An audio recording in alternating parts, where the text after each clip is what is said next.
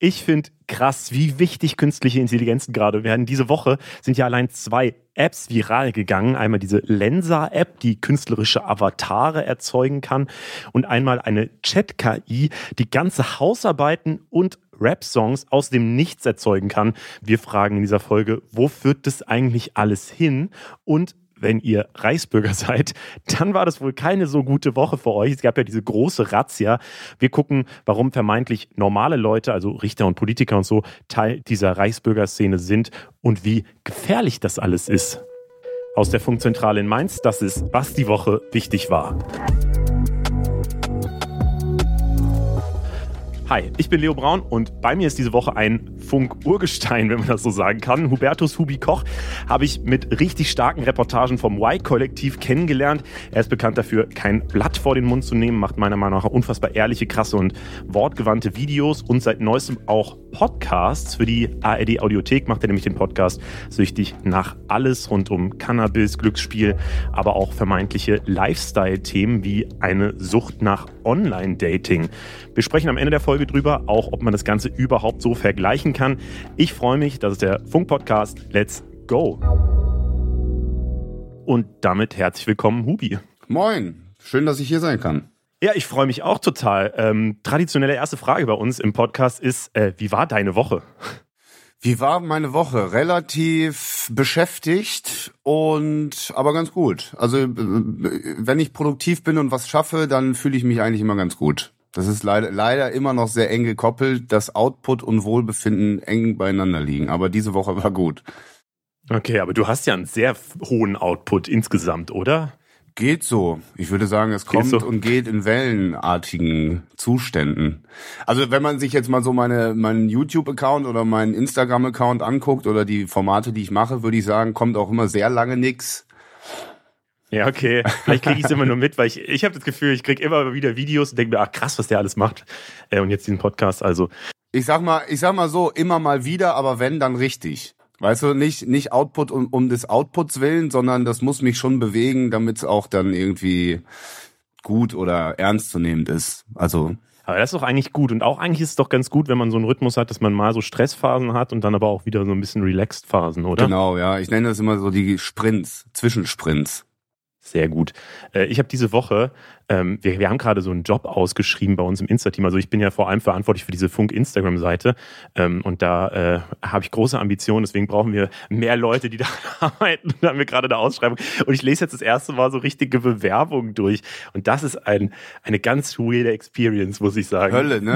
Ist, ich dachte, das wäre ja. voll witzig, aber es ist auch einfach wahnsinnig anstrengend, wenn du Nein, tausendmal so Anschreiben durchlesen musst.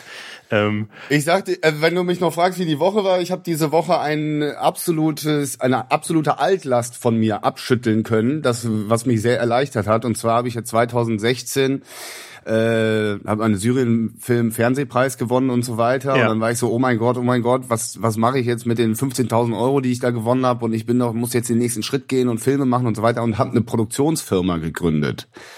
Und das war der größte Fehler wirklich meiner jüngeren Vergangenheit, denn ich bin absolut, also man kann ja viele über mich sagen, aber ein Geschäftsmann und jemand, der zu Hause sitzt und sich mit Notaren und Anwälten und Steuerbescheiden und unter anderem auch Bewerbungen rumschlägt, das bin ich definitiv nicht. Und jetzt, sechs Jahre später, wurde diese Firma endlich liquidiert. Oh Gott. Ich will gar nicht, ich will gar nicht wissen, wie viel Minus ich damit gemacht habe und was das für ein Schuss in den Ofen war und wie viel viel zitiertes Lehrgeld ich damit gezahlt habe. Aber das habe ich gerade eben vor fünf Minuten, bevor wir gesprochen haben, diesen Brief aufgemacht, dass diese Firma jetzt liquidiert ist und das hat mich sehr erleichtert. Und da deswegen muss ich daran sofort denken, wenn du sagst, ich lese jetzt Bewerbungen. Ja, genau. Da war ich nämlich auch auf einmal und denke so, Digga, mach doch halt einfach irgendwie. Was soll ich dir denn erzählen, wie das jetzt geht? Man muss aber auch sagen, nur, nur der Fairness sei, aber es haben auch ganz viele richtig tolle Bewerbungen geschrieben mit irgendwie lustigen Andeutungen an Infotiere und so, aber auch das kann ich langsam nicht mehr lesen. Und dann dir herzlichen Glückwunsch für die Liquidation oder wie man das dann sagen würde. Ja, genau, Liquidation. Aber wir gucken mal, was äh, die Woche im Internet so wichtig war. Und da starten wir mit den äh, Begriffen, die am meisten gegoogelt wurden. 100.000 Google-Suchanfragen hatten diese Woche diverse WM-Spiele mal wieder. Ich weiß nicht, wie ist dein Bedürfnis, noch über die WM zu sprechen? Wie? Da wurde viel nach WM gegoogelt. In Deutschland oder global? Nee, in Deutschland. Es, Wie? Ich dachte, die boykottieren ja, alle. Ja, vielleicht gucken die alle los? nicht, aber googeln dann die Ergebnisse hinterher. Ja, aber dann kann man doch sofort auf kicker.de gehen. Ähm, ja, gucke ich nicht, weiß ich nicht. Ich habe damit nichts zu tun. Ich krieg das in mein Insta-Feed reingespült und weiß, Cristiano Ronaldo saß auf der Bank. Mehr weiß ich von der WM. Ja, genau, so, so auf dem Level bin ich auch. Und manchmal kriege ich eine Einmeldung, wer jetzt im Viertelfinale ist, glaube ich, ist als nächstes. Ähm, Viertelfinale, ja. Was ich mich allerdings gefragt habe, nur zu diesem Thema WM, äh, um ein bisschen auf die Metaebene dazu zu gehen. Ich glaube schon, weil wir, die, du hast ja gesagt, so viele boykottieren es jetzt und irgendwie ist es, selbst wenn man es guckt, ist es, glaube ich, fühlt sich ein bisschen unangenehmer an als sonst und ist so diese große Stimmung ist irgendwie nicht mehr da. Ich frage mich die ganze Zeit, braucht mhm. eine Gesellschaft nicht auch so Events, auf die sich alle einigen können? Also so, wo, wo alle mal zusammenkommen mhm. und alle ein gemeinsames Interesse haben und so. Und es ist ja eh durch Social Media und alles äh, diversifiziert sich das ja alles immer mehr. Und äh, da war mhm. wenigstens diese WM oder EM oder was auch immer, waren immer so diese Momente, wo alle zusammenkommen können. Und das, ja, geht jetzt gerade auch nicht mehr. Äh, braucht man sowas oder mm, ist es dumm? Nix darf man mehr sagen und selbst Fußball kann man nicht mehr gucken. So eine Scheiße. Ja, auf die Nummer wollte ich gar nicht gehen, aber ich glaube schon, dass es so eine gesellschaftliche Funktion ja auch hat, so Events. Ja, ja, ja, ja. Ja, ich meine, wenn du dir 2006 anguckst, auf einmal war es, äh, war es erlaubt, eine Deutschlandfahne zu schwenken. Endlich. Und äh, dieser Party-Patriotismus hat ja auch dafür gesorgt, dass man so ein eigenes äh, nationales Gefühl ganz neu definiert hat, weil das ja wirklich ein kollektives Erleben von diesem Turnier war. Also wenn ich mich erinnere, 2006, gut, da war ich 17, in der Schule, Public Viewing, äh, Bonn Museumsmeile weiß ich noch. Junge, das war, also sorry, aber das war richtig, richtig geil. Das hat richtig, richtig Bock gemacht. Aber so rückblickend, wenn man jetzt auch mal guckt, äh, ist man ja heute auch viel kritischer mit Dingen. Ne? Also heute weiß man auch, die WM-Vergabe nach Deutschland war ja irgendwie korrupt, wie alles in der FIFA korrupt ist und die ganzen Vergaben immer korrupt waren. Äh, man weiß damals äh, diese ganzen NSU-Geschichten, die da auch ziemlich hinter der äh, WM verschwunden sind. Und äh, die Gesellschaft war ja noch gar nicht so, du hast es jetzt gesagt, das diversifiziert sich viel mehr aus, war ja auch vielerorts gar nicht so kritisch. Äh, und diese einfache Antwort, jetzt ist Fußball, jetzt ist alles gut, die gibt's halt nicht mehr so. Und selbst der Fußball ist klar, dass, dass der einfach äh, vergiftet ist von Korruption, von Hyperkapitalismus und so weiter und deswegen die Leute halt auch viel weniger Bock darauf haben. Ja, jetzt sind es halt andere Sachen. Jetzt ist es Wednesday auf Netflix, wo sich alle drauf einigen können. Aber meinst du? Nee, meine ich nicht. Ich kann mich da nicht drauf vielleicht, einigen. Vielleicht, wenn du das schon sagst, ich kann äh, äh, empfehlen äh, FIFA Uncovered. Das ist eine sehr gute ah, Doku ja, okay. auf Netflix, die äh, die man vielleicht anstelle des WM-Programms sich reinziehen kann. Ist äh, sehr schön gemacht, auch in der Geschichte der FIFA. Katar ist ja nicht die erste problematische WM. Also wer darauf, äh, wer, wer, wer mehr sagen will als nur, oh, Katar ist so ein Schweineregime, sondern die FIFA dezidiert auseinandernehmen können will, der guckt sich diese Doku an. Kann ich auch empfehlen. So, wir gucken mal weiter auf die Suchanfragen. Viel gegoogelt wurden auch Reichsbürger. Da gab es ja eben diese große Razzia, da sprechen wir gleich nochmal ausführlich drüber. Und auch Heinrich der 13., Prinz Reuß und Birgit Malsack-Winkelmann wurden auch sehr viel gegoogelt. Also äh, die beiden, die festgenommen wurden, ist ein großes Thema. Wie gesagt, gucken wir gleich drauf. Es wurde nach Promi Big Brother Finale am Mittwochabend gegoogelt. Äh, gewonnen hat der Boxmanager Rainer Goldwald, das habe ich noch nie gehört. Und äh, das Erotikmodel Michaela Schäfer hat den zweiten Platz gemacht. Ich habe das Ganze nur immer mitgekriegt wegen Jeremy Fragrance, als der noch drin war, aber der ist ja dann irgendwann freiwillig ausgestiegen. Ich weiß nicht, ich kann mir gar nicht vorstellen, dass du dir Trash-TV anguckst. Nein, das, das, da gehst du ganz richtig in der Annahme. Ich verstehe sehr vieles nicht, was passiert. Also auch so eine Figur wie Jeremy Fragrance, plötzlich ist der überall und in jedem Format und auch in den Öffis und sitzt bei Sky Sport News HD und in den Formaten, die ich so abonniert habe, taucht er plötzlich auf und ich denke, wer ist das und was soll das? ich glaube, das wird ein Prozess für die Gesellschaft, das herauszufinden. Wer ist das und was soll das? Äh, Warntag 2022 wurde auch viel gesucht. Äh, am Donnerstag war ja dieser Warntag. Ähm, hast du es denn mitgekriegt? So, hast du eine Warnung aufs Handy gekriegt? Ich habe nichts bekommen. Ich guck nochmal, aber ich glaube, ich wurde vergessen. Nee, ich wurde vergessen. ich wurde auch vergessen. Äh, wir haben, wir haben dann bei uns in der Insta-Story aber gefragt, so wie viele Leute diese Warnung gekriegt haben. Laut dieser Abstimmung waren es so zwei Drittel, die eben per Handy äh, eine Nachricht gekriegt haben und ein Drittel ja nicht. Aber das soll wohl gar nicht Also es war wohl vorher schon genauso auch erwartet worden, dass nur so ungefähr 50 Prozent der Leute überhaupt diese Warnung mitkriegen per Handy. Und deswegen gibt es ja ganz viele andere Warnmöglichkeiten, wie eben die Sirenen oder äh, ja, weiß nicht, Fernsehdurchsagen, Radiodurchsagen und so. Ähm, aber ja, ich war auch schon enttäuscht. Ich habe gedacht, so wenn jetzt die Katastrophe kommt, dann bin ich der Erste, der geopfert wird. Wie kann es denn sein, dass ich äh, Spam-Anrufe mit afghanischen, ghanaischen und nigerianischen Nummern krieg und irgendwelche dubiosen Newsletter offensichtlich meine Handynummer verkaufen, aber die Regierung es nicht schafft, mich vor der Apokalypse zu warnen? Das ist ja eine ganz andere Technik. Und das Ding ist, es liegt wohl vor allem am Handy. Ist ne? andere Technik.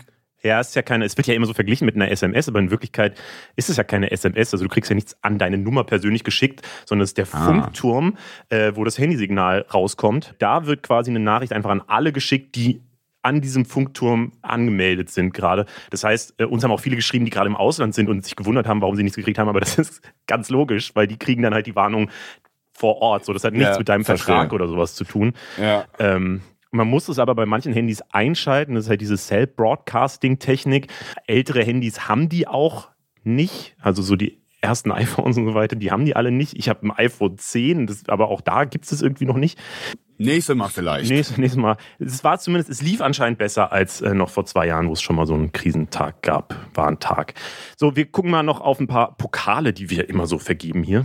Und zwar die positive Internet-News der Woche, um mal diese ganz billigen Aufreger äh, nicht immer zu machen. Und zwar äh, ist es einer der erfolgreichsten Tweets der Woche auf der ganzen Welt. Es geht, äh, kommt von einer amerikanischen Fantasy-Autorin, die hatte eine Signierstunde, hat es auch ganz aufgeregt getwittert, weil das ihre erste Signierstunde war.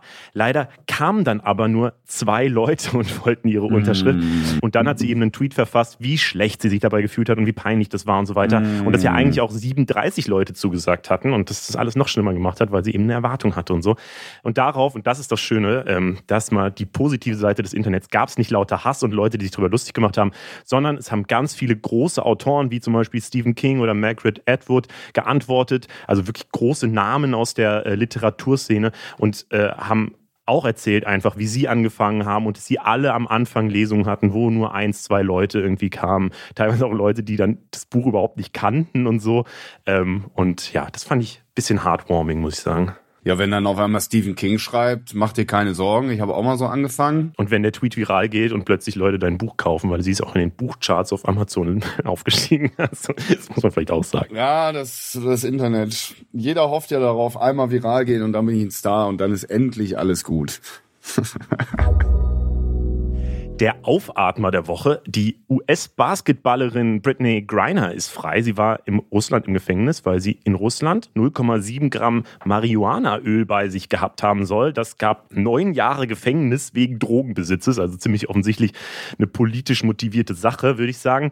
Jetzt gab es aber einen Gefangenenaustausch zwischen Russland und den USA. Russland hat sie freigelassen und die USA dafür den russischen Waffenhändler und Drogenschmuggler Viktor Butt oder Butt oder wie man ihn ausspricht, klingt für mich ehrlich gesagt ein bisschen so, als hätte Russland an der Stelle gewonnen, weil der Typ ist ja ein bisschen krasser als sie, würde ich sagen. Er wurde mal von der britischen Regierung als Händler des Todes bezeichnet und auf seinem Leben soll der Film Lord of War mit Nicolas Cage beruhen, äh, der übrigens sehr krass ist. Ähm, ja, aber immerhin ist Britney Griner wieder frei. Ich weiß nicht, hast du diesen Fall mitverfolgt, Tobi?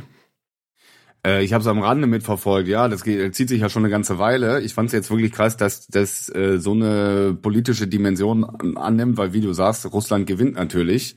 Also das Symbol für die USA ist natürlich toll. Wir haben jetzt unsere Staatsbürgerin wieder nach Hause geholt.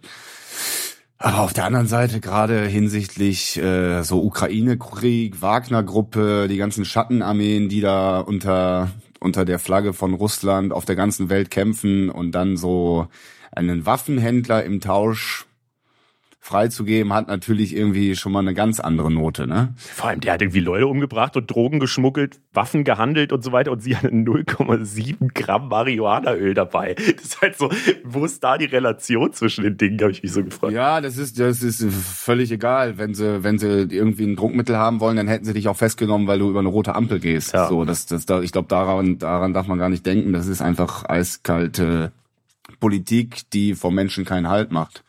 Und das ist ja quasi noch ein harmloser Fall, wenn man es mal in Relation setzt zu dem, was weltpolitisch sonst so passiert. Kommen wir mal zu einem absolut nicht harmlosen Fall. Als letztes haben wir nämlich noch die Döner-News der Woche, die ist mir sehr wichtig. Es gibt nämlich einen, tatsächlich einen, anscheinend einen neuen Krieg auf dem Dönermarkt. Äh, Rewe ist jetzt eingestiegen und verkauft in immer mehr Supermärkten an der frische Theke, eben neben diesen Leberkäsebrötchen und, und so, äh, auch Döner. Und zwar für 3,50 Euro, was natürlich unfassbar wenig ist im Vergleich zur guten alten Dönerbude. Äh, ja, wie finden wir das, Hubi? Boah, 3,50 Euro, das ist ja quasi der Preis aus der Schulzeit, wo ich äh, äh, Koblenzer Straße, Bombard Godesberg immer schön zu Dönerland ging oder zu Nazar-Döner. Das war natürlich geil. Also das erinnert an die gute alte Zeit. Aber ganz ehrlich, nee, also frische Theke ist jetzt so die Fleischtheke, weißt du, und jetzt nix. Also gut, aber die eignen sich natürlich alles an, was Geld macht, ne? Also ich meine, Rewe hat doch auch diese frischen Sushi Sushi Theken, ja. äh, wo dann äh, äh, Sushi quasi tagesaktuell sogar gemacht wird. Und ich weiß von einem Kollegen, der Gastronom ist und auch einen äh, Sushi Laden äh, leitet dass Rewe sogar Sushi-Köche aus Südkorea anwirbt. Also ich will jetzt keine Fake News verbreiten, das ist wirklich mein mein Straßenwissen, sage ich jetzt mal. Äh, Sushi-Köche aus Südkorea anwirbt, die dann eine quasi eine eine Jobgarantie haben in Deutschland und hier leben können und natürlich äh, das sehr gerne annehmen, weil sie dann hoffen hier quasi noch zu studieren und so weiter. Lirum Larum, auf jeden Fall gibt's auch eine riesige, riesige Infrastruktur, was Sushi angeht bei Rewe. Und Döner ist natürlich als die Trendmahlzeit des Deutschen äh, nur der logische nächste Schritt, sagen wir mal, unternehmerisch gesehen. Ja, aber weiß ich nicht. Also ich esse weder Sushi noch Döner im Supermarkt. Sehr gut. So, und wir gehen mal in die Themen, wo wir ein bisschen deeper reinstarten. Och, wir können auch noch ein bisschen in deeper in Döner gehen. ich habe schon wieder richtig Hunger. Immer wenn ich das Wort Döner sage, habe ich direkt Hunger. Das ist leider mein großes Problem.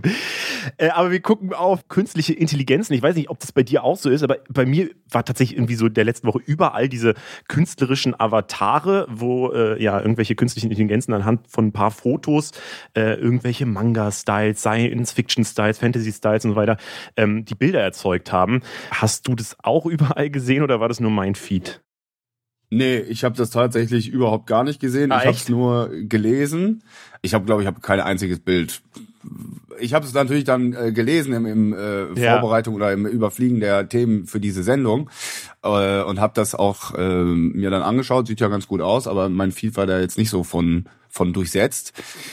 Ja, wie funktioniert das? Ich muss quasi mehrere Fotos in diese App hochladen und dann spuckt die KI mir ein neues Anzeigebild aus, was dann cool designt ist im Style, wie ich es haben will. Genau, also du kriegst dann, du musst da ein bisschen Geld bezahlen, ich glaube so fünf Euro und dann kriegst du mhm. äh, so ganz viele verschiedene Styles zur Auswahl und die dann halt so an deine Bilder angelehnt sind, aber schon auch deutlich anders aussehen. Also es ist einfach nochmal eine viel krassere Version von so Gesichtsfiltern oder so.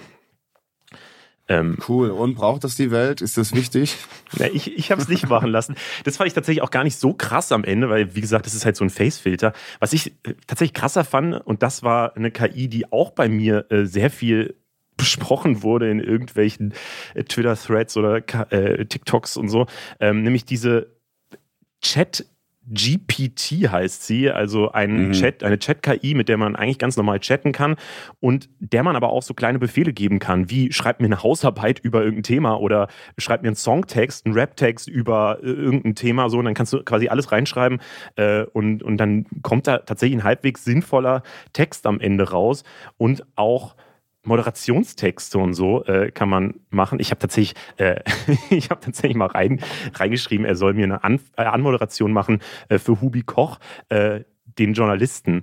Und da ist er aber leider ein bisschen abgedriftet und hat, hat wegen Koch dich zu einem ähm, Koch gemacht ah. halt und hat dann irgendwas ja. von, hier kommt der Podcast mit dem kulinarischen Experten Hubi Koch, der uns jetzt von seiner, äh, von seinen Reisen in die verschiedenen Länder und seinen Geschmacksexperiences irgendwie erzählt und so. Ich habe es leider nicht äh, gescreenshottet, aber äh, das fand ich ein bisschen witzig, ehrlich gesagt. Aber ja, ansonsten sind diese Texte, die diese KI da so rauswirft, extrem gut, muss man sagen. Und ich habe mich direkt gefragt, ja, weiß ich nicht, werden wir jetzt alle von KIs ersetzt, vor allem wenn die Moderationstexte schreiben kann, was mache ich dann noch überhaupt? Ähm, ja, ich glaube, das wird eine der wichtigen Fragen unserer Zukunft sein. Ne? Was mache ich dann überhaupt noch auf dieser Welt? Weil, äh, also Erstens, was mir einfiel, wenn die, wenn die, wenn die KI Moderationstexte schreibt, die schon relativ gut sind, was sagt es über den Zustand der derzeitigen Moderationstexte in der Medienlandschaft aus? Erstens das. Sind die nicht vielleicht alle ein bisschen austauschbar und allgemeingültig? Aber zweitens, ähm, das ist ja noch eine Sache, die relativ schwer zu digitalisieren oder zu abzugeben ist an eine künstliche Intelligenz, würde ich mal sagen, kreative Arbeit, Autorenschaft mm. und so mhm. weiter und so fort.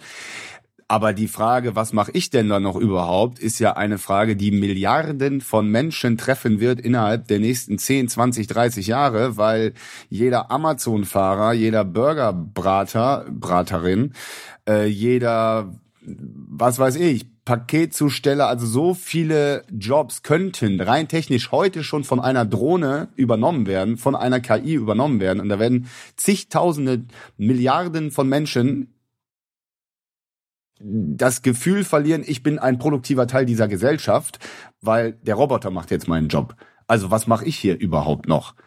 Und ähm, das werden sich viele Leute fragen, äh, weit vor uns, also jetzt als Kreativschaffenden.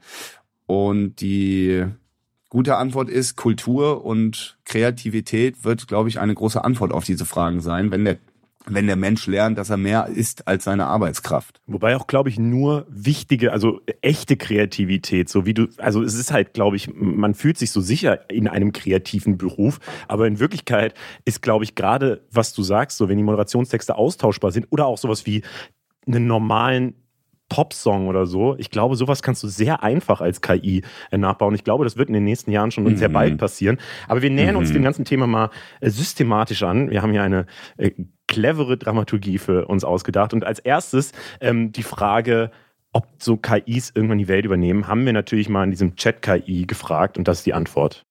Es ist unwahrscheinlich, dass die Welt in absehbarer Zukunft von Robotern regiert wird. Obwohl die Technologie im Bereich der künstlichen Intelligenz und Robotik stetig fortschreitet, sind die meisten der heutigen Roboter immer noch auf die direkte Steuerung und Überwachung durch Menschen angewiesen. Es wird wahrscheinlich noch viele Jahre dauern, bis Roboter in der Lage sind, selbstständig Entscheidungen zu treffen und die Welt zu regieren noch viele Jahre klingt auf jeden Fall wahnsinnig beruhigend, finde ich.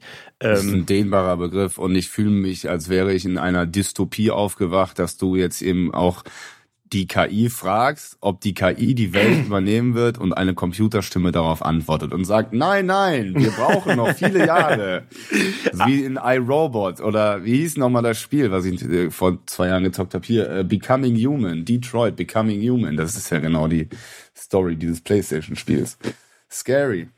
Ja, vor allem, ich finde halt dieses viele Jahre, das klingt einfach nicht so weit weg, wenn die jetzt so sagen würden, ja, das wird nie klappen oder keine Ahnung, in 300 Jahren oder so. Aber ich bin mir ziemlich sicher, dass das in unserer Lebzeit noch ein sehr großes Thema insgesamt wird.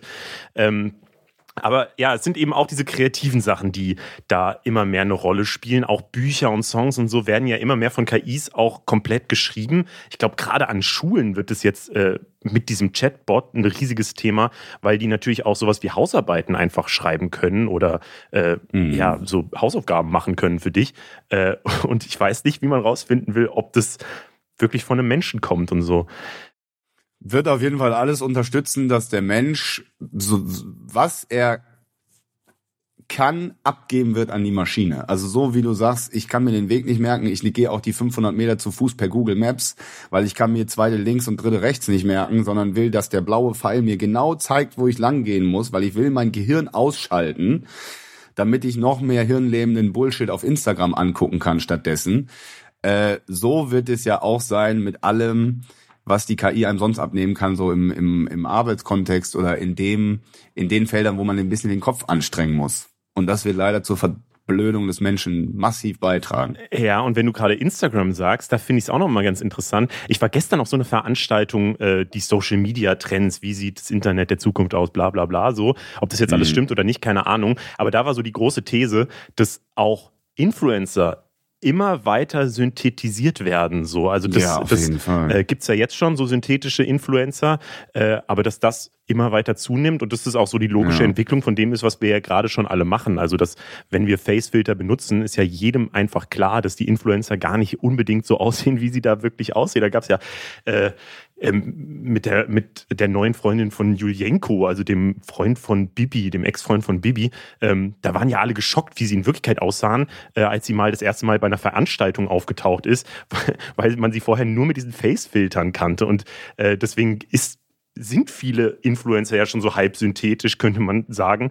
Und dass da der Trend hingeht, dass es früher oder später halt komplett erfundene Figuren sind, komplett künstliche Intelligenz. Metaverse. Genau, so äh, das. Ja, Digga, wir leben, wir leben in der Matrix. Ne, ich habe mir neulich Matrix nochmal angeguckt und so weit, also das ist mhm. natürlich übertrieben, aber im Prinzip, äh, im Prinzip ist es so, um einen großen Philosophen des deutschsprachigen Raumes zu zitieren. Ähm, die Leute wollen das vielleicht irgendwann auch gar nicht mehr wissen. Was ist echt und was nicht. Ich fühle mich unterhalten und die Bibi, Mensch, ist mir doch egal, ob die wirklich in Wirklichkeit anders aussieht. Aber das liegt natürlich auch daran, dass die Leute alles mitmachen, von dem sie glauben, das mitmachen zu müssen. Also wenn der Algorithmus sich bei Instagram ändert, dann schreien alle auf und denken, ach du Scheiße, über die Story erreiche ich keinen mehr und über Fotos auch nicht. Ich muss jetzt Videos machen. Und dann machen sie alle Videos. Und dann benutzen sie auch alle die Filter, wenn der Algorithmus sagt, etwas, wo ein Filter benutzt wird, wird priorisiert ausgespielt oder so. Also die Leute gestalten nicht mehr selber, sondern jagen dem nach, was eine App uns vorgibt. Und da hat sich so ein Machtverhältnis schon, schon gedreht, dahingehend, dass wir uns gar nicht mehr fragen, warum machen wir das überhaupt und was wollen wir damit erreichen? Es gibt nur die Prämisse, ich will mehr Follower, ich will mehr Fame, ich will, was weiß ich, mehr Sponsorendeals, komme was wolle. Und ich finde, dass äh, ja das Synthetisieren des Menschen ist eigentlich eine sehr schöne Beschreibung davon, weil wenn man sich so manche Influencer anguckt oder so, die, die sehen ja auch einfach äh, alle gleich aus machen die gleichen Posen, hängen in den gleichen Ressorts auf Bali ab, machen die gleichen, ich sitze in der Palme Fotos, haben die gleichen Sixpacks, die gleichen Ärsche, die gleichen äh, Fitnessstudios. Das ist alles derselbe Scheiß. Entschuldigung für die Ausdrucksweise. Ja, alles gut. Äh, man könnte natürlich auch genau andersrum argumentieren und sagen, naja, aber ich meine, weiß ich nicht, Romanfiguren waren auch immer schon erfundene Dinge und man hat trotzdem irgendwie mitgefühlt und so. Und warum sollte mhm. das nicht einfach eine andere Art, ja, der Fiction-Erzählung sein letztlich, ob du eine Serie von einer erfundenen Figur, ein Buch von einer Figur, erfundenen Figur oder ein Instagram-Account von einer erfundenen Figur verfolgst und das emotional miterlebst und so. Äh, warum ist das jetzt plötzlich ein krasserer Schritt, so können, könnte man auch weil, sagen. Weil, weil die Figur in einem Film oder in einem Roman ja offensichtlich von hatten wir jetzt gerade das Beispiel Stephen King erfunden wird und man weiß, ich tauche ab in in fantasierte Welten und ich mache Urlaub fürs Gehirn und ich bin in einer Parallelwelt und in Harry Potter, das ist ein Ausflug in eine schöne Fantasiewelt und ich kehre zurück in die Realität. Aber wenn ich Instagram anmache und ich sehe die sogenannten War Talks, die es ja jetzt gibt und ich sehe eine Story von irgendeinem Kind, was in der Ukraine im Bunker sitzt und das ist die echte Welt, das ist ein echter Krieg und ich swipe ein Ding weiter, und da ist äh, irgendein künstlicher Mensch, der meint, authentisch zu sein, aber im Grunde nur seine Followerschaft irgendwie man seinen Product Placements zuballert, dann finde ich das eine sehr gefährliche, einen sehr gefährlichen Missbrauch von Emotionen, der nichts damit zu tun hat, irgendwie authentisch zu sein oder Realität abzubilden, sondern nur Mittel zum Zweck ist, seine Scheiße an die Leute zu verkaufen. Mhm. Und dass die Leute einfach nicht mehr verstehen, was ist wichtig, was ist unwichtig, was ist wirklich emotional und was ist Fiktion oder ist Show oder ist Promi Big Brother. Dafür gibt es diesen Podcast, um das alles einzuordnen. Ein anderes Thema, was da noch ein hm. Problem aufwirft, ist die Frage, ja, tatsächlich auch einfach so eine rechtliche Frage, gerade bei diesen kreativen Sachen wie jetzt dieser Lensa-App, wo äh, Kunstwerke oder Bilder halt automatisiert erzeugt werden, weil die werden ja nicht wirklich einfach aus dem Nichts erschaffen, sondern so eine KI funktioniert ja aktuell so, dass sie sich quasi Millionen Bilder angeschaut hat, so irgendwie kategorisiert mhm. wurden, sie dann irgendwann verstanden hat, ah, ein Anime-Bild sieht so und so aus, äh, deswegen ja, muss ich das und das dann, also so und so muss ich das Foto, was ich dann jetzt kriege, anpassen, damit es in diesem Anime-Style ist. Das ist ja so, wie es läuft. Also so intelligent ist es am Ende ja bisher einfach auch noch gar nicht, sondern es ist halt immer nur auf diesen einen Einzelfall hin äh, produziert quasi. Und ja gut, aber aber das ist natürlich sehr intelligent, wenn jetzt die KI sich äh, zigtausende MRT-Berichte anguckt so Klar. viel wie ein Mensch sich gar nicht angucken kann und auf dieses eine Ding trainiert ist, wie sieht die der Vorstadium von Krebs aus zehn Jahre vorher? Also in sowas, in so wirklich in so einer Inselbegabung ist das ja wirklich sehr gut. Voll. Und Zum da, Beispiel in so einem medizinischen Kontext. Da habe ich aber auch ehrlicherweise keine große Sorge vor, weil ich mir denke, da und also erstens braucht man dann ja noch einen Menschen, der das erstmal alles so äh, hinsetzt. So, das heißt, die KI unterstützt letztlich nur. Das heißt, das macht also so arbeiten wir ja wirklich schon sehr lange, dass Computerprogramme uns in Dingen unterstützen und da finde ich es jetzt nicht so schlimm. Ähm, ich wollte aber auf diese rechtliche Frage hinaus, weil äh, ganz viele Künstlerinnen und Künstler, die eben die Kunstwerke erschaffen haben, mit der diese Lenser-App gefüttert wurde am Ende, die, die sagen jetzt natürlich, wir haben quasi für diese Firma, die jetzt Geld verdient mit diesen automatisiert erzeugten Bildern, ähm, wir haben die Bilder ursprünglich hergestellt, haben dafür kein Geld von dieser Firma bekommen und die verdient mhm. jetzt aber Geld mit letztlich unserer Kunst, die sie ja nur so ein bisschen angepasst hat. So. Ähm, mhm. Das, äh, also Maria Popov von unserem Format auf Klo hat dazu auch eine Debatte auf ihrem Insta-Account gestartet. Da waren ganz viele Kommentare tatsächlich eher so in dieser Richtung, dass das auch geklaute Kunst ist, also dass das äh, schwierig ist, was natürlich keine repräsentative Meinung ist, weil das nur ein Instagram Künstlerische Aneignung mäßig. Genau so. Ähm, wir haben das tatsächlich mal juristisch nochmal gefragt bei äh, Dr. Henning Fangmann, äh, der das Ganze urheberrechtlich einschätzt. Die urheberrechtliche Bewertung von KI-gestützten Apps, wie beispielsweise Lensa AI oder ChatGPT, ist zwischen zwei verschiedenen Aspekten zu differenzieren. Auf der einen Seite steht die Frage, wie es um den urheberrechtlichen Schutz der von diesen Apps ausgeworfenen Ergebnisse steht. Also beispielsweise dieser Avatare, die von Lensa erstellt werden, oder der Texte, die ChatGPT erstellt. Diese Inhalte sind in der Regel nicht urheberrechtlich geschützt denn eine Maschine ist nicht rechtsfähig, kann keine Trägerin von Rechten und Pflichten sein, somit auch keine Inhaberin von Urheberrechten. Hinzu kommt, dass das Urheberrecht auch die persönliche geistige Schöpfung von Menschen honorieren möchte und nicht den äh, Selbstlernprozess einer KI. Auf der anderen Seite steht die Frage, wie dieser Trainingsprozess der KI zu bewerten ist. Denn die Apps scrollen natürlich das Internet und verwerten dabei auch urheberrechtlich geschützte Inhalte wie beispielsweise Bilder, Texte, Videos und so weiter, an denen Rechte von RechteinhaberInnen bestehen.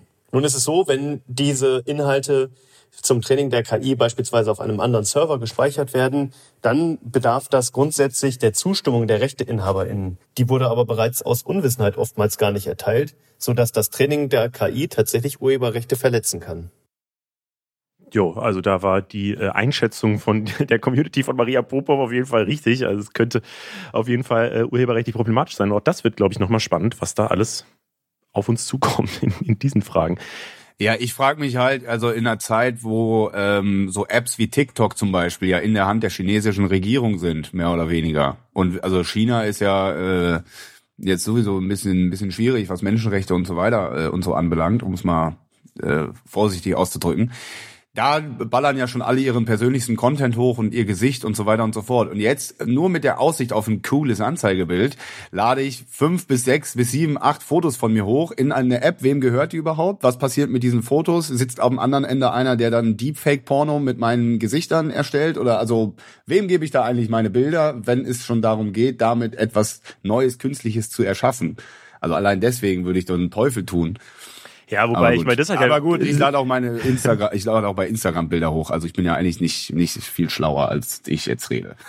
Und letztlich war Siri oder Alexa und was es in den letzten Jahren ja schon alles gab, so waren, waren ja letztlich genau dieselben Sachen auf, auf die Art. Ne? Ich finde es ja fast erstaunlich, dass Siri immer noch so schlecht ist, weil vor zehn Jahren habe ich schon gedacht, dass man mit der irgendwann normale mhm. Konversationen führen kann, aber das ist ja bisher noch nicht passiert. Aber nochmal zu dieser Jobsache, auch die hast du ganz am Anfang schon angesprochen. Ähm, machst du dir denn Sorgen, dass dein Job äh, irgendwann ersetzt wird oder glaubst du, du bist safe, weil kreativer Beruf? Ja, also ich glaube, wenn wir jetzt auch bei synthetisierten ähm, Influencern sind, dann mache ich mir relativ, also über das, was ich jetzt mache, mache ich mir relativ wenig Sorgen, weil echte Emotionen kannst du nicht synthetisieren. Und du hast anfangs gesagt, ja, du hast ja so viel Output und ich habe gesagt, nee, ich habe ja oft auch gar keinen Output. Ja, weil wenn ich nix, äh, sagen wir mal so, wenn ich nichts echtes fühle, habe ich auch nicht wirklich Output. Und ich glaube, das kann eine Maschine nicht ersetzen. Und die Maschine kann vielleicht lernen und kann aus der Masse dann Abbilder und Kopien erschaffen. Aber ich glaube nicht, dass die Maschine wirklich etwas Neues, Kreatives also dieses Gefühl, was du hast, wenn du wirklich etwas kreativ schaffst und im Schnitt sitzt und denkst, oh, geil, also dieses, dieser Zauber, der darin liegt, etwas Neues zu erschaffen, ich glaube nicht, dass der durch eine Maschine ersetzt werden kann. Ich glaube. Also wie gesagt, bei so handwerklichen Sachen wie schreib einen Spielbericht über Fußball, also oder was weiß ich, schreib einen, einen Bericht, Leitartikel, die Facts, wer wie was wo, muss in den ersten Satz und das muss dieser grammatikalischen oder syntaktischen Logik folgen und so weiter. Ich glaube, das kannst du irgendwie machen und vielleicht auch einen Popsong oder einen Four-Chord-Song mit den gleichen Akkorden und so weiter und eine Melodie und Saxophon ist auch immer gut auf einem Elektrosong. Sowas kann eine Maschine vielleicht lernen. Aber so wirklich was Neues machen, hm, das glaube ich kann eine Maschine eher nicht. Noch nicht zumindest, aber äh, ja. ich glaube, es ist, es ist erstmal ganz gut, wenn man etwas Kreatives schafft, dass man sich überlegt, was würde die KI machen, also was wäre so der Standardfall und das dann den Mülleimer wirft, so dass man genau was anderes macht, damit es halt was Echtes, was Gutes, was Eigenes, was ja wirklich Kreatives ist. Aber wir haben äh, auch das mal noch äh, ein bisschen tiefer angeguckt, äh, ob, ob wir eben irgendwie alle von KIs ersetzt werden können und das ist äh, ein kleiner Infoblock dazu. KI wird schon längst in der Arbeitswelt eingesetzt, übernimmt aber immer komplexere Tätigkeiten und so auch immer mehr Jobs. Es gibt zwar keine Zahlen dazu, wie viele das genau sind oder mal sein werden, man kann aber sagen, dass allein durch die Digitalisierung bis 2040 5,6 Millionen Arbeitsplätze wegfallen werden. Das hat das Bundesarbeitsministerium prognostiziert. Laut dieser Berechnung werden dadurch zwar auch 3,6 Millionen neue Arbeitsplätze entstehen, unter dem Strich steht aber ein Minus von 2 Millionen. Dr. Aljoscha Burchardt vom Deutschen Forschungszentrum für Künstliche Intelligenz setzt sich viel mit KI in der Arbeitswelt auseinander und er hat nochmal einen etwas anderen Blick darauf. Die Veränderung der Arbeitswelt haben wir schon ein Stück weit gesehen, zum Beispiel bei Callcentern oder chatbasierten Hilfeangeboten äh, von Firmen. Da sind ja jetzt auch schon zum Teil Chatbots dabei, uns Antworten zu geben, bis man sich vielleicht festgefragt hat und dann doch eben an eine menschliche Person weitergeleitet wird. Und das wird so weitergehen. Und die Mensch-Maschine-Interaktion, die wird sich intensivieren an der Stelle. Also die Maschinen werden uns an viel, viel mehr Stellen unterstützen und hoffentlich entlasten können in der Arbeitswelt.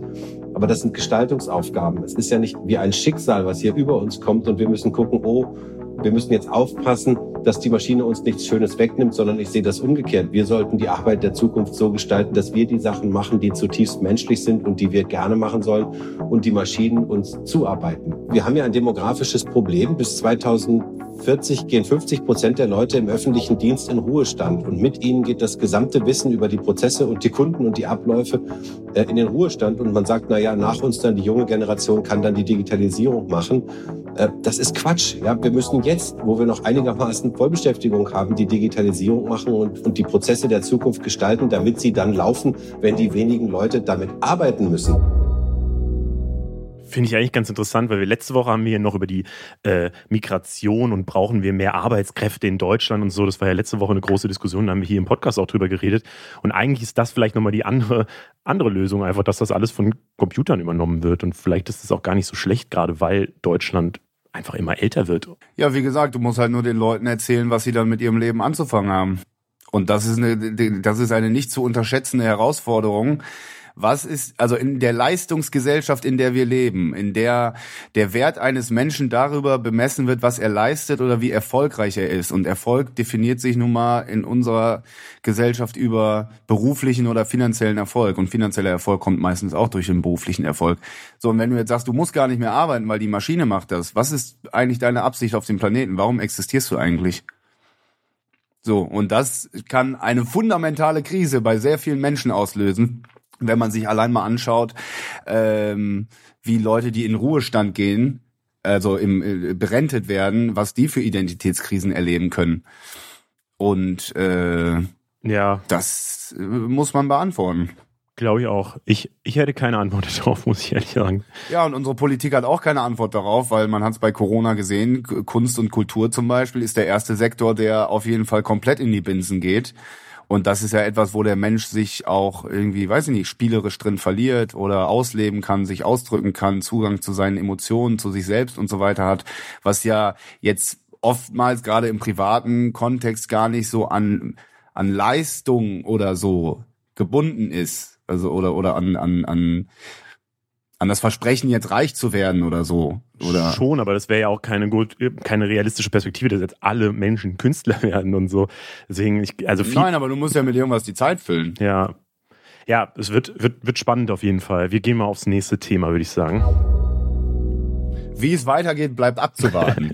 Nächste Folge kommt dann mehr dazu.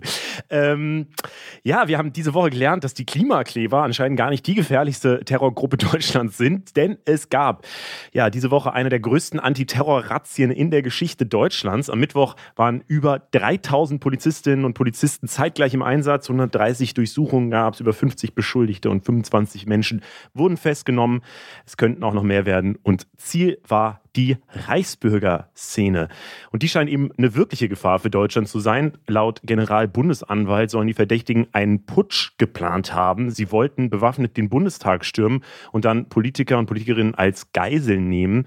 Ziel war ein politischer Umsturz, der allerdings noch nicht so wahnsinnig gut geplant war, kann man glaube ich sagen. Aber was da jetzt mehr und mehr an Fakten weiter durchsickert, ist zum Teil richtig hart und auch mega absurd. Ja, Kopf dieser Gruppierung soll zum Beispiel ein Prinz aus dem Hochadel sein, Prinz Heinrich der 13.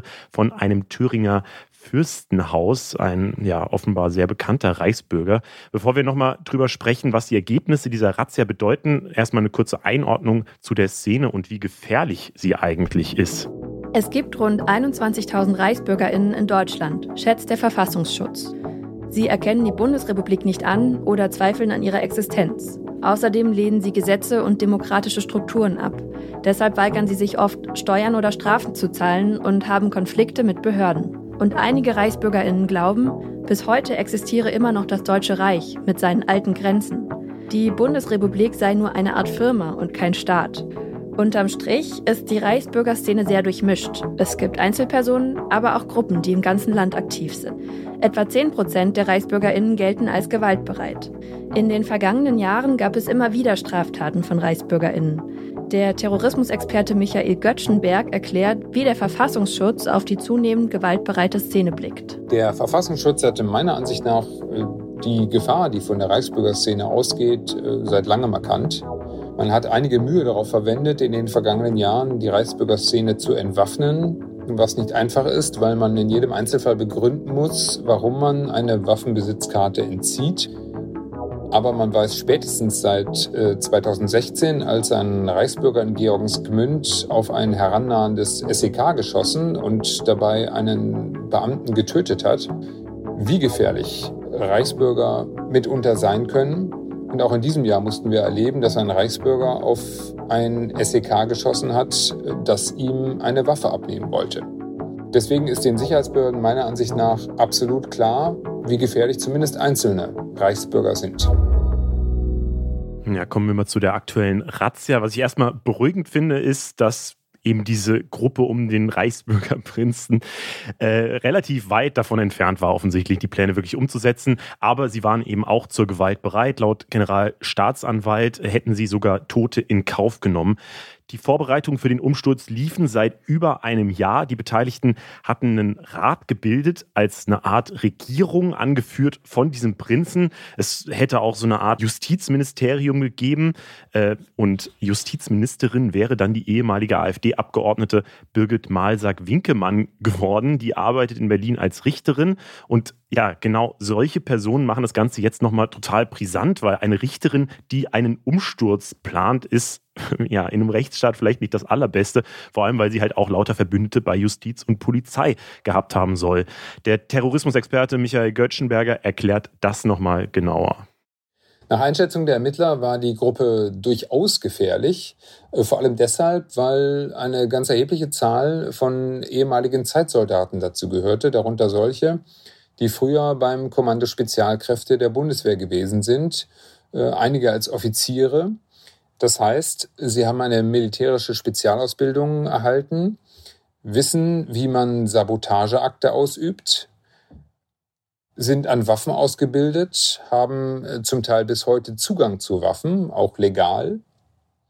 Und das macht eigentlich die Brisanz der Gruppe aus. Wenn man meint, die Gruppe sei ungefährlich, weil ein Reichsbürger über 70 oder irgendwelche Esoteriker dazu gehörten, dann verkennt man meiner Ansicht nach die Gefahr, die potenziell von dieser Gruppe ausgegangen ist. Ja, neben der Bundeswehr und der Richterin waren auch noch ehemalige Polizisten dabei, also äh, viele Leute aus diesen Berufsgruppen. So, was macht das mit deinem Vertrauen in solche Institutionen, Hubi? Ja, das ist natürlich äh, massiv erschüttert. Jetzt nicht nur wegen dieser Razzia, sondern auch, weil ich mir denke, all das, und das ist ja schon wirklich schockierend, also hochrangige Funktionäre in Institutionen, in Gerichten, in Sicherheitsbehörden wie der Polizei oder in der Bundeswehr, in Spezialkommandos, die haben solche Umsturzpläne, sind bewaffnet, gut ausgebildet mit Zugang zu sensiblen Informationen. Und das wird ja alles nur die Spitze des Eisbergs sein, denn wenn man jetzt mal die äh, Chatgruppen nimmt, die immer wieder bei verschiedenen Polizeidienststellen aufkochen, sei es da bei der Polizei in Essen oder sei es vor allem in Frankfurt, wo ja das SEK in äh, in der Region beim beim Terroranschlag von Hanau, das SEK, was da gerufen wurde, war durchsetzt von Neonazis. Äh, also wie soll man Vertrauen in diese Institutionen haben? Also das muss man ja immer sagen. Die Leute proklamieren dann immer, ja, unsere Sicherheitsbehörden, ja, und die machen uh, und den, den Job für uns alle, damit wir uns in Sicherheit wählen können. Ja, wer ist denn alle? Erstmal. Und wer soll denn, also woher soll das Vertrauen kommen? Das muss ja die Frage sein. Und muss man da nicht mal irgendwie reagieren und zum Beispiel so eine unabhängige äh, Beschwerdestelle zumindest mal einreichen für PolizistInnen?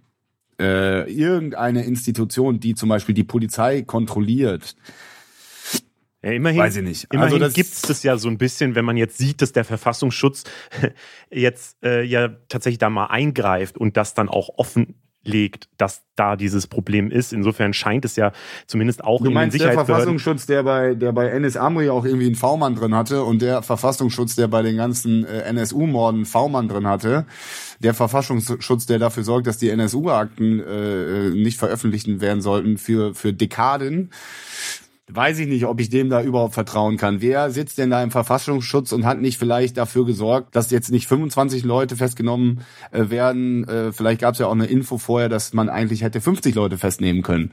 Vielleicht sind ja doch noch in diesem Prozess wieder ein paar Akten verschwunden. Also dieses ganze Thema Verfassungsschutz ist dermaßen vorbelastet, dass ich mich jetzt nicht hinstellen kann und sagen, Gott sei Dank haben sie die alle festgenommen ja, Gott sei Dank haben sie die alle festgenommen, aber bei einer Behörde wie der Polizei, die offensichtlich massive Probleme mit Extremismus und mit Rechtsradikalität hat, wenn da 3000 Polizisten im Einsatz sind, ist es ja nur Mathematik, dass ich weiß, dass da vielleicht auch der ein oder andere Polizist, Polizistin dabei ist, die vielleicht auch noch mal ein paar Infos durchsickern lässt. Also je mehr ich mir darüber Gedanken mache, desto mehr schaudert's mir, was die was die Dimensionen äh, dessen sind, was wir hier gerade besprechen. Und ähm, dazu muss man sagen, dass natürlich einschlägige Medien darüber überhaupt nicht berichten, überhaupt nicht berichten, dass es im Boulevard überhaupt nicht vorkommt. Und das größte Problem ja scheinbar ist, dass die Leute im Stau stehen, wenn sich jemand an die Straße klebt. Ja, das finde ich so. auch am faszinierendsten. Dass auch, ich glaube, gestern hat noch Markus Söder dann nochmal so ein Video rausgehauen, wo er nochmal eine harte Hand gegen die Klimakleber angekündigt hat, wo ich mir wirklich dachte, so, ey, wir sind in dieser Woche wirklich, haben wir ein anderes großes Problem festgestellt. Und ich will gar nicht immer alles gegeneinander aufwiegen und so, aber äh, ich glaube auch, dass das auf jeden Fall ja, das, das größere Problem ist. Das, ja. muss, das muss man gegeneinander aufwiegen. Also in diesem Fall muss man das gegeneinander aufwiegen. Ja, ich glaube, man muss äh, fairerweise, um hier auch nochmal die Gegenposition reinzubringen, auch sagen, dass viele und wahrscheinlich die aller, aller, allermeisten Polizistinnen und Polizisten ähm, wirklich einfach nur das Interesse haben, ja, gute Arbeit zu machen und Sicherheit herzustellen und äh, das auch einfach wichtig in einem Land ist. Ich sehe aber auch, dass es sehr viele von diesen Einzelfällen gibt, die ja immer wieder aufploppen aus der Polizei, dass man sich wirklich fragen kann, sind es wirklich Einzelfälle? Und wenn dann jetzt sogar, ja, so wirklich rechtsextreme Tendenzen, Putschpläne und so weiter bei äh, Polizisten, bei Richtern und vor allem auch bei einer Ex-AfD-Abgeordneten, also einer Bundestagsabgeordneten äh, festgestellt werden, dann mache ich mir schon Sorgen, wie groß diese rechte Gefahr tatsächlich ist. So, Ja, ähm, die ist riesig. Und man kann auch nicht sagen, ja, das sind alles Einzelfälle und die meisten sind ja okay. Wenn ich in ein Flugzeug steige, dann will ich, dass die Airline mir versichert, dass die Piloten alle psychisch und fachlich in der Lage sind, das Flugzeug von A nach B zu fliegen, ohne dass ich abstürze. Wenn mir die, wenn mir die äh, Airline versichert, Herr Koch, Sie können in dieses Flugzeug steigen, weil die meisten von unseren Piloten, die kriegen das hin. Also das Einzelfälle, da stürzt manchmal ab, aber die meisten kriegen das hin. Manchmal rastet einer aus wie bei German Wings und fliegt dann gegen den Berg, aber meistens geht's. Würdest du gerne in dieses Flugzeug steigen mit so einer Ansage? Nee. Aber ich glaube, in einer Riesenorganisation wie der Polizei, da wird halt am Ende die Gesellschaft abgebildet. Ich glaube auch, ja, also man wird es halt nicht verhindern können. Und letztlich muss es halt. Doch, man kann es verhindern. Ja, man muss halt äh, Mechanismen schaffen, dass das halt Genau. aufgedeckt wird und Genau. dass da eben nicht Und Konsequenzen ziehen. Genau, dass das nicht erst passiert, wenn der Putsch kurz bevorsteht oder was da auch immer noch geplant wird, weil ich habe auch das Gefühl, wir reden da in den letzten Jahren so oft drüber und es gibt so viele von diesen verschiedenen Fällen, das ja, ich finde es auch problematisch. Ja, und wir finden das vielleicht problematisch und reden da abstrakt drüber, aber wir beide sind äh, zwei weiße Dudes, die im Grunde mit der Polizei keine Probleme haben. Was ist, äh, wenn du schwarz bist, wenn du Araber bist, wenn du äh, ein Kopftuch trägst oder wenn du allein nur gerne in eine Shisha-Bar gehst? Digga, dann sieht's schon mal ganz anders aus. Siehe Hanau, äh, verschlossene Notausgänge, du rufst die Polizei, keiner geht ans Telefon, du rufst die Polizei, SEK kommt, kommt raus. Äh, die meisten von denen waren sogar auch Neonazis. Also bei einem Anschlag von einem Nazi rufst du die Polizei und es kommen noch mehr Nazis. Digga, das ist nicht äh, in, in, in, im Verbund mit äh, hoch ausgebildeten Spezialkräften mit Waffen, also Zugang zu Waffen und äh, Kontakte in Institutionen zu sensibelsten Informationen, ist das nicht ein bisschen problematisch und ein Einzelfall? Das ist eine riesen absolute Scheißkatastrophe. Und wenn man da nicht, also wie gesagt, Alter, wenn ich darüber rede, mir schaudert's, mir schaudert's wirklich. Und da kann ich nicht sagen, oh, der Polizist auf der Straße, der hat so nett gegrüßt. Es geht nicht um den Polizisten auf der Straße, der mich nett grüßt, äh, äh, sondern es geht darum, dass diese Institution hochgradig vergiftet ist und reformiert werden muss und man da Konsequenzen ziehen muss. Im Sinne der Sicherheit aller Menschen, die in Deutschland leben. Und das sind mehr als Leute wie Markus Söder, die davon nicht betroffen sind. Und du und ich auch nicht. Äh, wir gehen mal zum nächsten Thema, nochmal eine kleine Runde Kurznews. Offizielles Sexverbot. Das indonesische Parlament hat ein Gesetz verabschiedet, das Sex zwischen Unverheirateten verbietet. Es soll bis zu einem Jahr Gefängnisstrafe dafür geben. Und zwar nicht nur für Sex, sondern auch das Zusammenleben von unverheirateten Paaren wird damit verboten. Allerdings darf die Polizei nur ermitteln, wenn ein Familienmitglied sich beschwert. Das neue Gesetz soll 2025 in Kraft treten, was ziemlich krass ist, vor allem wenn man sich klar macht, dass Indonesien das fünft einwohnerreichste Land der Welt ist. Das Gesetz betrifft am Ende fast 300 Millionen Menschen. Für Touris soll das Ganze aber ungefährlich sein, außer sie gehen Beziehungen mit Menschen aus Indonesien ein.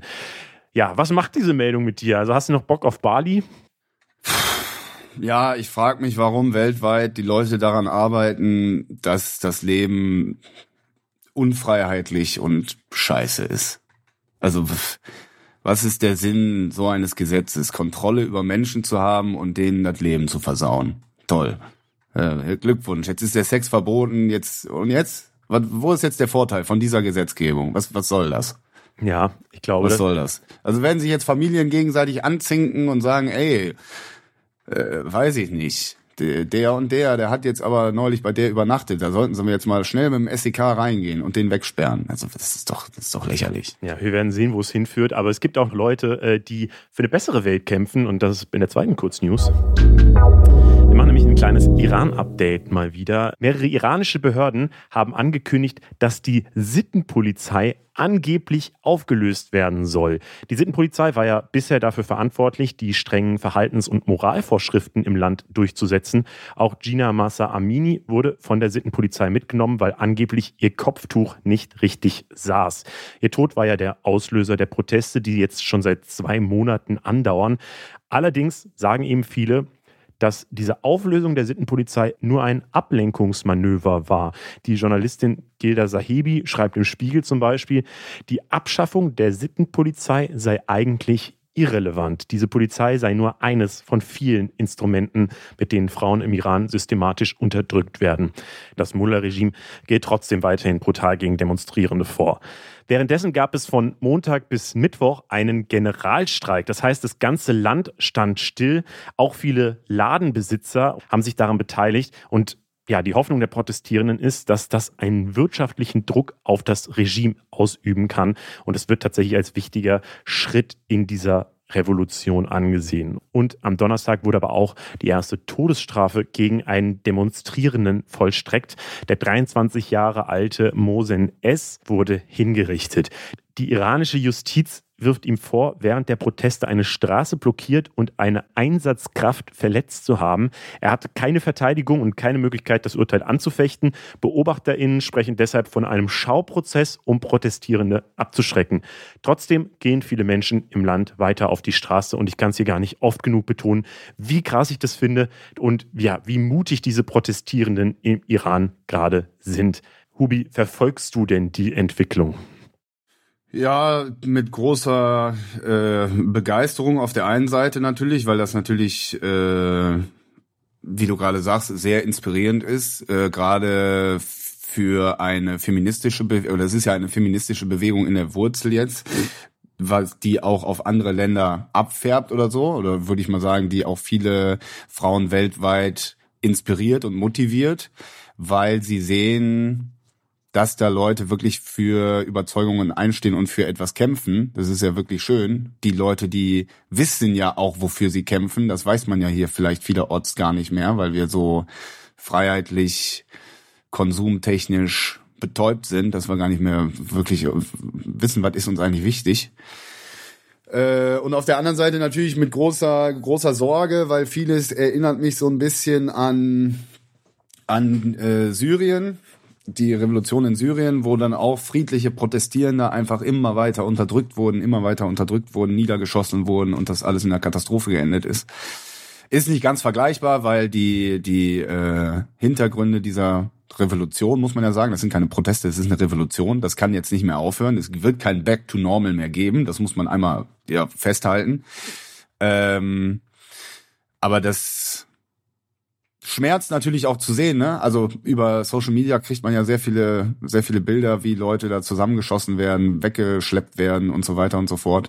Und diese ganzen Versuche von wegen, wir kommunizieren jetzt, dass die Sittenpolizei abgeschafft wird, ist ja wirklich einfach nur ein Versuch, das irgendwie noch zu retten seitens des Mullah-Regimes. Also medial haben die ja diese, diese, diese Schlacht komplett verloren.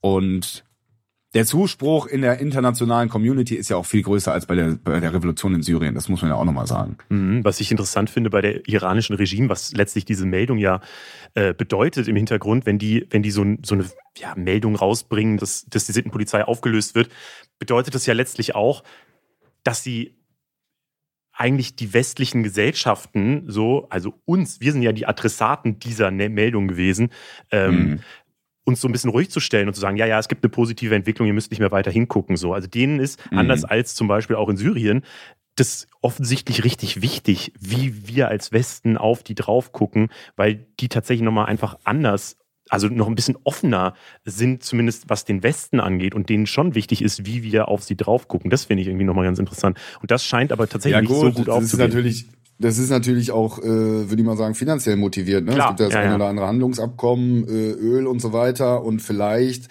ist es auch und persönliche Vorteile der, natürlich, also viele persönliche Vorteile. Vielleicht ist es auch der Blick jetzt, wie wie mit äh, Russland umgegangen wurde nach dem nach der Invasion in der Ukraine, dass man da sieht, oh Alter, die sind auch fähig, so eine so eine äh, so ein Handelsabkommen bezüglich Gas einfach mal zu kappen.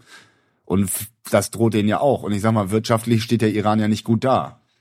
Ja. Also das ist ja jetzt nicht so, dass sie sich alles erlauben können. Und es sind aber auch ganz persönliche wirtschaftliche Sachen, glaube ich, also so oder persönliche Vorteile, dass ganz viele Kinder von den Leuten, die da in dem Regime sitzen, äh, in den Westen zum Beispiel zum Studieren gehen und so weiter. Das ist, äh, hm. das ist halt auch einfach eine der Sachen. Äh, aber ich finde es tatsächlich ganz interessant, wenn ich mir diese zwei Kurzmeldungen gerade nebeneinander halte, ähm, dass die hm. eine halt wirklich so dieser, diese Unterdrückung ist in Indonesien so. Wir machen ein Gesetz, dass Sex nicht mehr erlaubt ist. Und auf der anderen Seite so diese, dieser Kampf für die Freiheit. Und das scheint ja wirklich gerade so in vielen Ländern der große Kampf zu sein, dieses Unterdrückung versus dieser Wunsch oder diese Idee nach Freiheit. Das finde ich. Du kannst das auch in einer globalisierten Welt nicht aufhalten. Du kannst das alles nicht kontrollieren. Du kannst den Leuten auch nicht sagen, ihr habt kein Instagram oder wir sperren soziale Medien und dann werdet ihr aus dem Westen nichts mitbekommen. Nein, Digga, das ist äh, alles ist vernetzt. Jeder sieht alles, was auf der Welt vorgeht. Ähm, also mehr oder weniger. Und deswegen ist, ist all der Versuch, irgendwas unten zu halten, das ist zum Scheitern verurteilt und ist nicht mehr zeitgemäß. Das ist ja zumindest eine hoffnungsvolle, ein hoffnungsvoller Endpunkt für diesen ganzen Nachrichtenblock. Und damit kommen wir mal äh, zu dem Thema, das du mitgebracht hast. Du hast ja für die ARD Audiothek eine neue Podcast-Reihe gemacht zum Thema Sucht und die heißt Süchtig nach alles, weil du eben die verschiedensten Süchte durchgehst in jeder Folge und zwar äh, von Cannabis, Alkohol, Arbeit und so weiter, aber eben auch sowas wie Online-Dating und Fitness. Ähm, ja, vielleicht als erstes mal, warum eigentlich ein Podcast über Süchte überhaupt? Ja, ist natürlich äh, autobiografisch motiviert, weil ich mich so mit meiner eigenen Suchtstruktur sehr intensiv auseinandergesetzt habe. Jetzt sagen wir mal die letzten zwei, drei Jahre, äh, wo ich aufhörte zu kiffen und so weiter. Und das setzt natürlich immer einiges in Gang. Aber ich glaube, Sucht ist auch etwas, was äh, nicht genug thematisiert wird in unserer Medienlandschaft und in unserer Gesellschaft, insbesondere weil ja mentale Gesundheit ein Riesenthema ist.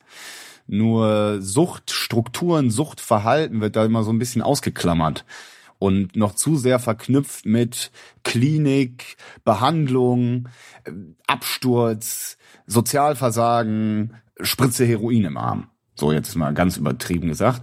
Aber ähm, Suchtmechanismen gibt's ja in, in, in, in vielen Bereichen. Und das ist ja auch etwas, was jetzt nicht von Tag über Nacht kommt, sondern schleichend passiert und deswegen lohnt es sich da mal drauf zu gucken. Aber inwieweit kann man denn diese verschiedenen Süchte dann überhaupt vergleichen? Also ist wirklich die Dating-Sucht, in der es jetzt in der neuesten Folge drum geht, vergleichbar mit einer Heroinsucht? Nee, mit einer Heroinsucht wahrscheinlich nicht, weil der Suchtstoff natürlich echt ein anderer ist. Aber äh, ich versuche ja in dem Podcast nicht so ganz in den Extremen mich zu bewegen, sondern anschlussfähig zu sein und das so zu thematisieren, dass so normale Leute da denken, ah, da finde ich mich doch schon ein bisschen drin wieder. Weil, wie gesagt, Sucht ist ja nicht komplett Absturz und jetzt ist alles vorbei, sondern es kommt schleichend. Und wenn man noch ein bisschen was kontrollieren kann und einen Blick darauf hat und noch was lenken kann, ist es ja besser, als wenn es irgendwann zu spät ist. Und äh, deswegen die Funktion, die Sucht übernimmt, die sind ja sehr oft gleich. Ich will mich ablenken, ich will kompensieren, ich will flüchten. Ähm, das ist ja vielleicht, ja, das ist jetzt wirklich übertrieben gesagt, aber das ist jetzt vielleicht bei der Heroinsüchtige, wenn er sich einen drückt, dann hat er mit der Realität auch nicht mehr viel zu tun. Wenn ich nur noch im Dating bin und mich nur noch in meinen Chats und in meinen Dates und in meiner Vögelei beschäftige, will ich vielleicht auch mit vielem nichts mehr zu tun haben. Also mhm. wie gesagt, ich würde jetzt den Heroin-Vergleich nicht immer ziehen, weil das ist mir ein bisschen zu ja, 90s-mäßig. Ja. Aber die Funktionen, die Suchtverhalten übernimmt, ähneln sich doch. Was sind denn so die, also diese Gemeinsamkeiten zwischen den verschiedenen Süchten? Weil, also das gehst du ja in den Folgen immer ganz gut durch und das finde ich richtig gut an dem Podcast, dass das dann immer nochmal, also wenn, selbst wenn es um Spielsucht geht oder so, äh, dann, dann zoomst du quasi nochmal raus und sagst, yo, ähm, diese, dieses Gefühl von Kontrolle, dass man im nächsten Mal gewinnen könnte und man hat ja alles durchgerechnet und sonst irgendwas, ähm, mhm. dass das Teil von vielen Süchten ist und so. Aber gibt's ja Kontrollverlust ist auf jeden Fall so ein Ding. Ne? Also wenn du, wenn, also zum Beispiel, wie viel bist du am Handy? viel zu viel. Viel ist zu viel. als du dir, als du dir dein äh, iPhone gekauft hast, warst du da auch schon viel zu viel am Handy? Als du es neu hattest? Du meinst mein allererstes Smartphone oder was? Ja, oder hat sich das so entwickelt? Das hat sich so entwickelt, würde ich sagen. So, okay, also schleichend wurde dein Konsum sozusagen mehr. Schleichend warst du immer mehr am Handy. Wann, wann hat das angefangen? Kannst du das eigentlich genau beziffern? Gab es da irgendeinen Tag, ab dem warst du dann viel zu viel am Handy oder wie ist das passiert?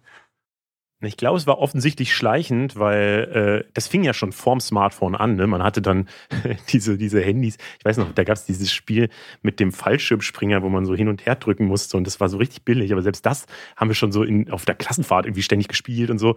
Ähm, und dann ja, wird es immer mehr und es gibt da halt immer mehr Apps, immer mehr Funktionen, immer mehr äh, Möglichkeiten, äh, Sachen zu machen. Dann ist es jetzt halt irgendwann mein Beruf geworden.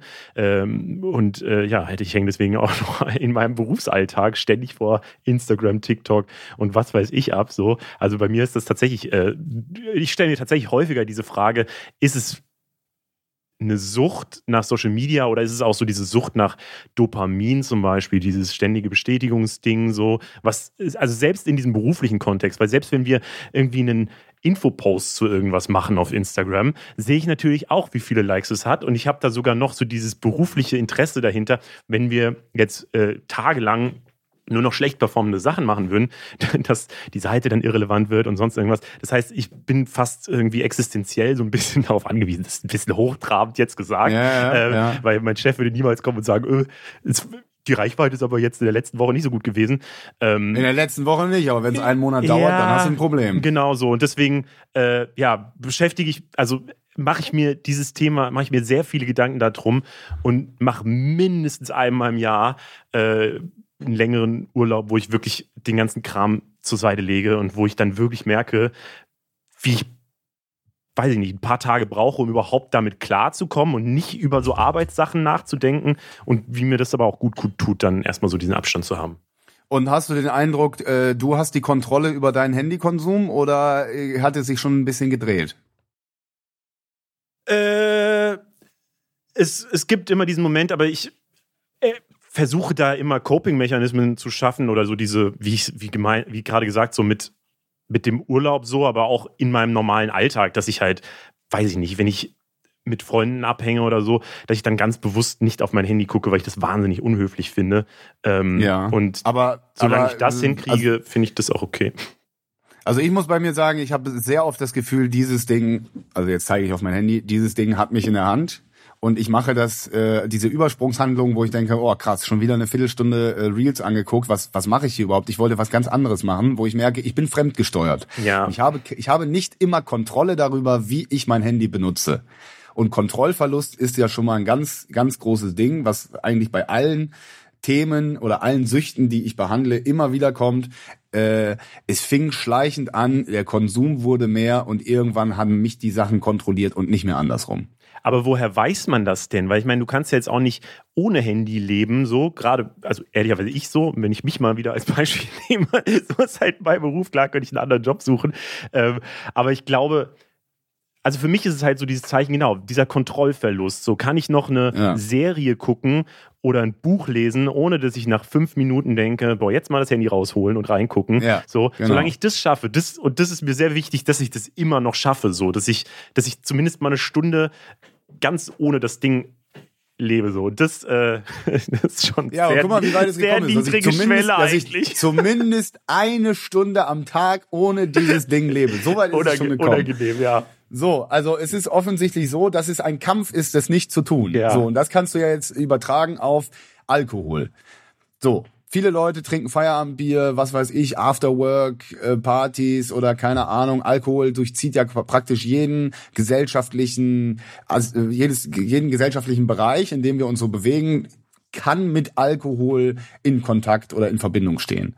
Und da kann man sich auch mal die Frage stellen, inwiefern kontrolliere ich das eigentlich oder der Alkohol kontrolliert mich? Dass ich das glaube, immer machen zu müssen oder treffe ich wirklich bewusst die Entscheidung, heute trinke ich und heute trinke ich nicht? Oder passiert es immer einfach so?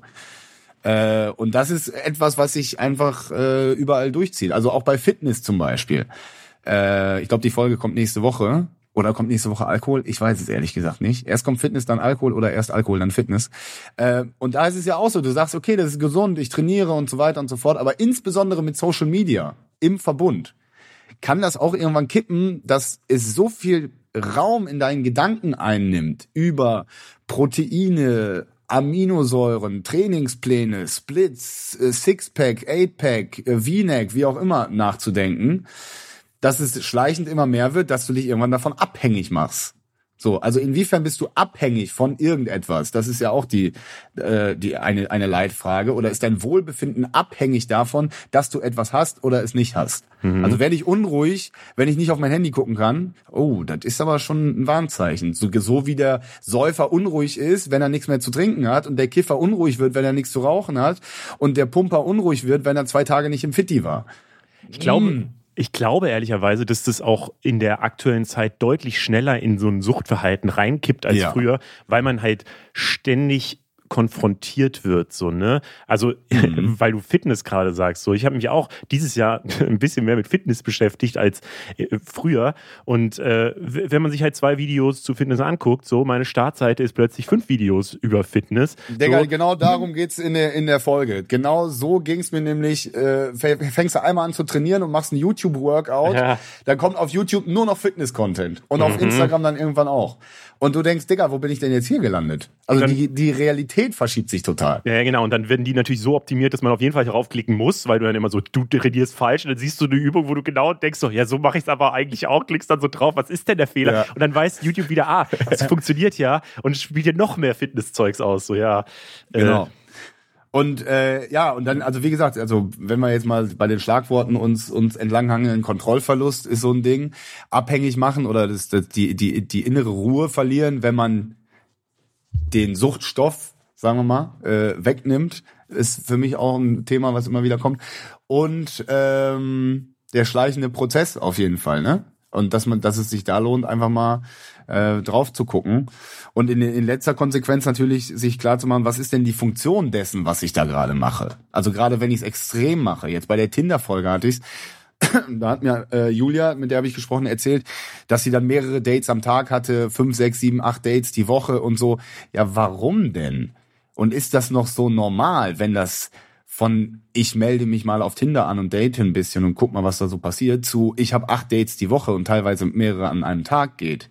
Also die Funktion seines Verhaltens, sich immer mal wieder vor Augen zu führen, ist, glaube ich, gesund. Sei es jetzt beim Trinken oder beim Kiffen oder beim Pumpen oder beim Daten. Äh, oft ist es einfach eine Flucht, oft ist es eine Kompensation. Und oft ist es auch so, wenn man eins wegnimmt, kenne ich aus eigener Erfahrung, wenn ich aufhöre zu kiffen, oh, habe ich auf einmal viel mehr getrunken. Also die Sucht sucht sich schon ihre Türen, wo sie irgendwie einfällt. Und äh, ja, sich damit auseinanderzusetzen und auch ein bisschen zu ergründen, warum man die Sachen macht, wie man sie macht, das ist Thema meines Podcasts. Ohne die großen Abstürze, sagen wir mal so, ne? Sondern einfach so in der normalen Lebensrealität sich zu bewegen. Das sind jetzt keine großen äh, heftigen Suchtbiografien, die da thematisiert werden, sondern eher so ganz normale Leute, die da sprechen. Mhm. Also letztlich so, dass man ja die Leere in sich ein bisschen füllen will, wenn man keine Süchte hat oder so. Letztlich finde ich das auch ganz mhm. interessant, wenn man mal äh, halt wirklich so ein Dopamin-Detox macht, so, also wenn man halt sich einfach mit wenig konfrontiert, äh, mhm. wonach dann der Körper oder wonach man sich, wo die Gedanken als erstes hinschweifen, so. Ähm, vielleicht noch eine Abschlussfrage. Glaubst du, das habe ich mich nämlich gedacht, so, wenn alle Menschen glücklich wären, so, ähm, dass es dann keine Süchte mehr gäbe. Weil, also ich denke seit sehr langem irgendwie über diese KIZ-Zeile bei Hurra, diese Welt geht unter äh, nach, äh, wo sie ja sagen so, ey, ähm, kannst dir was pflücken im Garten, noch genau. unser heutiges Leben lässt sich auch nüchtern ertragen. Genau, so wäre das so. Wäre das in dieser perfekten Welt, würden wir dann keine Süchte mehr haben oder ist das eigentlich doch eine Grundfunktion eines Menschen, dass man doch immer wieder da so reinkippt? Ja, ich meine, die Sucht ist das eine, der Rausch ist das andere. Also der Mensch hat ja offensichtlich Bock auf Rausch.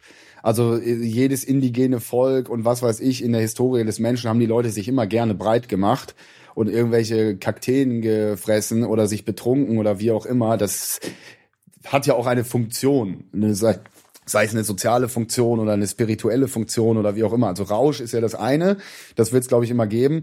Sucht und quasi in der Dosis liegt das Gift, äh, die permanente Überdosierung.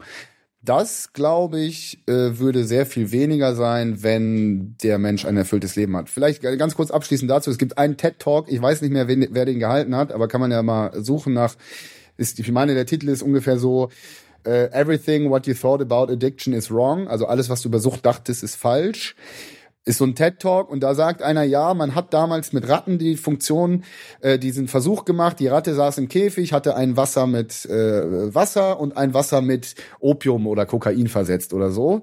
Und die Ratte äh, hat dann ähm, immer lieber das äh, Kokainwasser getrunken oder was weiß ich, was da drin war. Und daraus hat man gefolgert, Ah, und es ging ihr sehr schlecht, wenn sie das nicht mehr hatte. Also hatte sie einen Entzug und war süchtig und so weiter. Und er hat daraus äh, gefolgert, äh, das macht süchtig, das ist sehr schlimm, es liegt an der Substanz.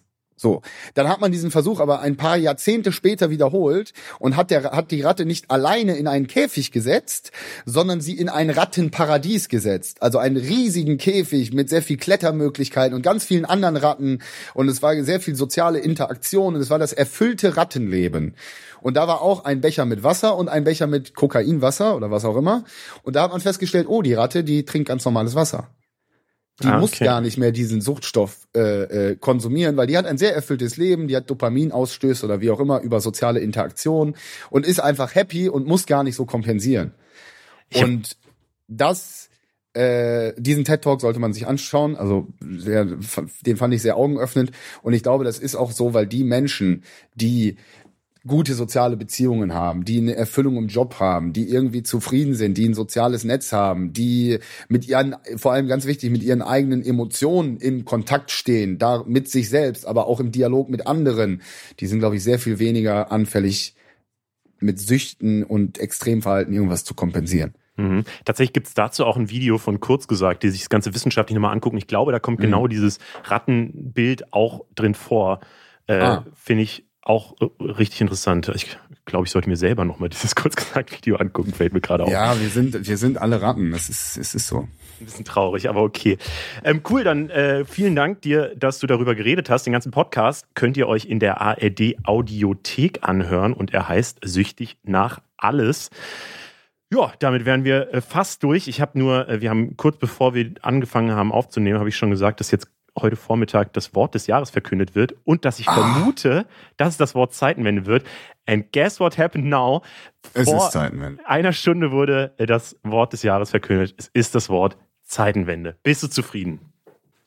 Ja, Zeitenwende heißt, wir pumpen 100 Milliarden Euro in die Bundeswehr und rüsten nochmal richtig auf.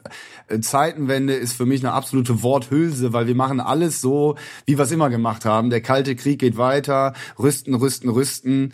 Wir sehen es jetzt wieder, die Intensivstationen und die Kinderkliniken sind völlig im Eimer. Äh, Die ganze Infrastruktur, äh, sowohl unsere Straßen als auch unsere Züge, als auch unsere Schulen, das ist in einem katastrophalen Zustand, da haben wir kein Geld für, aber 100 Milliarden für die Bundeswehr, das ist drin. Das ist mein Bild von Zeitenwende. Zeitenwende heißt, wir machen alles. Also Schalke Psychopath Andreas beschreibt die Zeitenwende. Halt, stopp, es bleibt alles so, wie es ist. Fairerweise muss man sagen, dass es vorher ja nicht so viel Geld für die Bundeswehr gab und das jetzt schon, Ja. also mehr wird eher und nicht einfach gleich bleibt. Aber ja, ich will gar nicht Ja, mehr aber das die Prio ist auf Krieg und Rüstung und so ein Scheiß. Ja, das, das ist offensichtlich die Prio, ja, absolut korrekt. Ähm, ja, Hubi, vielen Dank, dass du am Start warst. Ja, hat sehr viel Spaß gemacht. Grüße an alle, die sich das angehört haben. Äh, Ich freue mich sehr, wenn ihr in Süchtig nach alles reinhört und habe mich sehr gefreut über die Einladung und wirklich ein Strauß Buntes. Das war doch ein sehr schönes Gespräch. Hat Spaß gemacht. Ja, vielen Dank. Gerne wieder, wenn du nochmal Zeit hast oder den nächsten Podcast zu bewerben hast. Danke an alle, dass ihr am Start wart. Mein Name ist Leo Braun. Wir sind Funk. Funk ist ein Angebot von ARD und ZDF. Und wir schließen die Folge immer mit Infotieren. Und das sind diese Woche die Quokkas. Ich weiß überhaupt nicht, wie die klingen, deswegen bin ich jetzt selbst sehr gespannt. Äh, ciao. Tschüss.